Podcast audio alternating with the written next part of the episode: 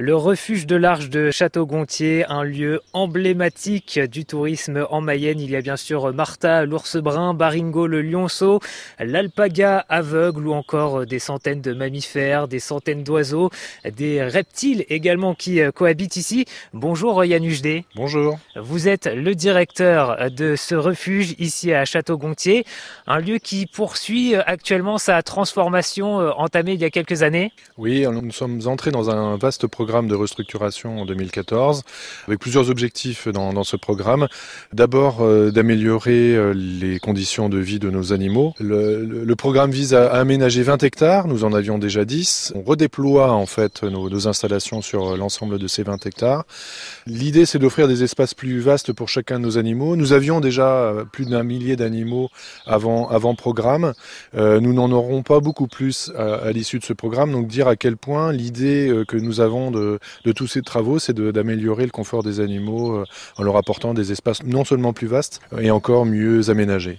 Il y a du JD cet été, les visiteurs peuvent découvrir les nouveaux enclos des félins.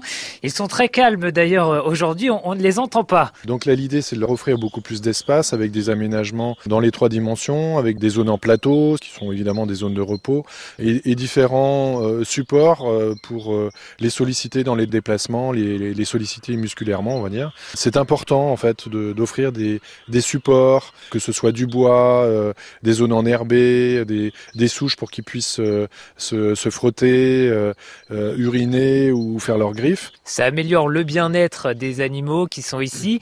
Ça améliore peut-être aussi le confort des, des visiteurs. Peut-être qu'on on voit mieux les, les, animaux, on en profite plus. Le deuxième objectif, c'est aussi effectivement d'améliorer les, les, conditions d'accueil des visiteurs en leur offrant euh, des parcours euh, supplémentaires et puis effectivement des, des zones d'observation qui sont privilégiées, même si après on a souhaité aussi trouver un équilibre entre euh, le, bien-être des animaux qui est pas toujours d'ailleurs compatible à, à, 100% avec la présentation publique, mais c'est possible à partir du moment où on respecte certaines règles. La première, c'est donner de la distance entre le public et les, animaux et proposer juste des points de vision, des zones vitrées pour permettre aux visiteurs de ne plus voir les animaux à travers des grillages. Et c'est des points vitrés en fait euh, qui se trouvent sur une des faces de, l'enclos.